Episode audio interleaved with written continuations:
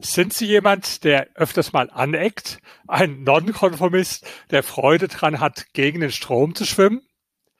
Dann haben Sie schon eine ganz wichtige Voraussetzung dafür, dass Sie reich werden können.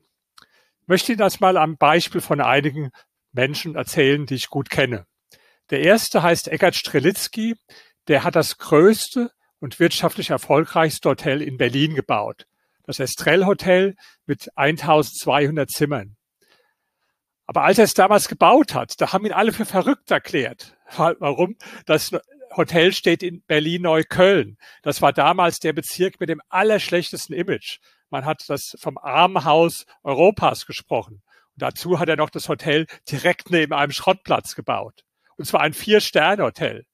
Die Leute haben gesagt, das ist der Narr von Neukölln. Und einmal hat er mir erzählt, da stand er an der Baustelle, wo 17 Kräne waren, schaut hoch und denkt, mein Gott, Vielleicht haben die recht, vielleicht bin ich wirklich verrückt. Aber später wurde dann bestätigt und wie gesagt, heute ist es das wirtschaftlich erfolgreichste Hotel Deutschlands. Ein anderes Beispiel, ein Freund von mir, Theo Müller. Viele kennen ihn, alles Müller oder was, der ist mit Milch und mit Joghurt reich geworden. Und deswegen sind Kühe logischerweise seine Lieblingstiere. Und er hat jetzt folgendes Beispiel mir gebracht. Er sagt, Herr Zittelmann, stellen Sie sich mal vor, da ist ein Weg und da laufen 100 Kühe entlang. Und auf der linken Seite ist eine Wiese, die ist ganz äh, grün und saftig und frisch. Und auf der rechten Seite, da sind nur noch so ein paar Grasklumpen äh, und das ist überwiegend abgegrast alles. Und von den 100 Kühen, sagt er, gehen 99 auf die linke Seite. Was passiert? Das Gras ist ruckzuck äh, fortgefressen, ist nichts mehr da. Und eine Kuh, eine Kuh nur ist auf die rechte Seite gegangen. Und die Kuh, die frisst und frisst und frisst. Und da sagt mir der Theo Müller, die Kuh, die auf die rechte Seite gegangen ist, die bin ich. Oder Jim Rogers, ein anderer Bekannter von mir. Jim Rogers ist schon ganz früh in seiner Jugend sehr, sehr reich geworden. Er hat den Quantum-Fonds aufgelegt, zusammen mit äh, George Soros damals, hat über 4000 Prozent Gewinn gemacht in einer Zeit, wo der allgemeine Aktienindex gerade mal in den USA etwas mehr als äh, 40 Prozent äh, gewonnen hat. Und der Jim Rogers, der hat antizyklisch investiert, also besonders Werte von Unternehmen gekauft, die schon ziemlich runtergeprügelt waren, über die es jeden Tag negative Presseberichte gab. Eines dieser Unternehmen waren Lockheed, der Flugzeughersteller. Da hat er Aktien gekauft und dann war eines Abends, erzählt er mir, da sitzt er zusammen in New York in einer Versammlung mit lauter Bankern und Finanzinvestoren. Die waren alle viel älter als er. Und dann sagt so einer zum anderen laut genug, damit die anderen es hören konnten, wie kann man so crazy sein und Locket-Aktien kaufen? Alle haben schallend gelacht über ihn und ihm war es sehr, sehr unangenehm in dieser Situation. Aber dann sagt er mir, dann habe ich was draus gelernt. Er hat nämlich später sehr, sehr viel verdient mit genau diesem Investment. Und da sagt er, wer zuletzt lacht, lacht am besten. Und je lauter die anderen über dich lachen, umso eher hast du die Gewissheit, dass du auf dem richtigen Weg bist.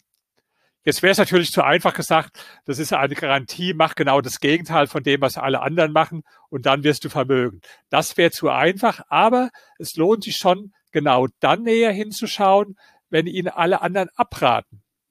Das ist auch durch meine eigene Erfahrung bestätigt. Ich habe beispielsweise 2004 ein Mehrfamilienhaus in Neukölln gekauft. Da haben ja alle von abgeraten. Die Deutsche Bank hat abgeraten und hat gesagt, wir finanzieren Ihnen das nicht. Ferry Rating, damals ein ganz renommierte, äh, renommierte Experten für Immobilienbewertung, haben gesagt, also Berlin hat bei uns ein ganz negatives Rating und Neukölln erst recht. Also das ist eine ganz verrückte Idee, Herr Zittelmann. Da können wir Ihnen nur von dringend abraten.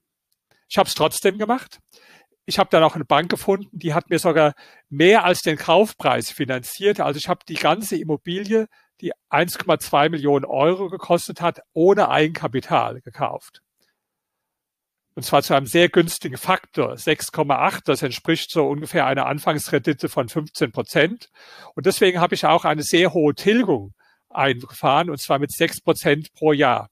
Nach etwa zehn Jahren war der größte Teil, Teil des Darlehens getilgt, war nur noch 200.000 Euro offen. Und in der Zwischenzeit hatte sich aber der Immobilienmarkt dramatisch verändert. Berlin war total in. Und besonders Neukölln, wo früher niemand investieren wollte, war total in. Und alle haben gesagt, jetzt muss man die Neukölln kaufen. Ja, und dann habe ich die Immobilie für 4,2 Millionen Euro verkauft. Und das heißt, ich hatte mit dem Investment allein aus 0 Euro 4 Millionen Euro gemacht. Und solche Investments habe ich häufiger gemacht. Das letzte war, was ich verkauft habe in äh, Berlin Charlottenburg. Das war ein Mehrfamilienhaus habe ich 2009 ein halbes Jahr nach der Lehman-Pleite gekauft, also auf dem Höhepunkt der Finanzkrise. Depressive Stimmung damals. Ganz verzweifelte Stimmung bei vielen Investoren. Dadurch habe ich auch diese Immobilie sehr günstig kaufen können, auch für einen Faktor unter 12, für 1,8 Millionen Euro.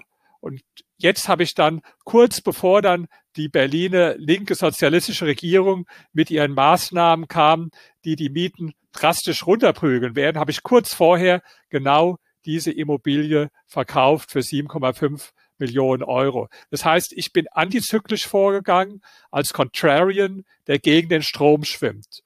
Und diese Erfahrung hat sich auch bestätigt, als ich meine zweite Doktorarbeit geschrieben habe. Die gibt es auch als Buch Psychologie der Superreichen. Und da habe ich 45 sehr vermögende Menschen interviewt. Die meisten hatten so ein Nettovermögen zwischen 30 Millionen und eine Milliarde Euro. Manche ein bisschen weniger, manche hatten auch ein paar Milliarden Euro.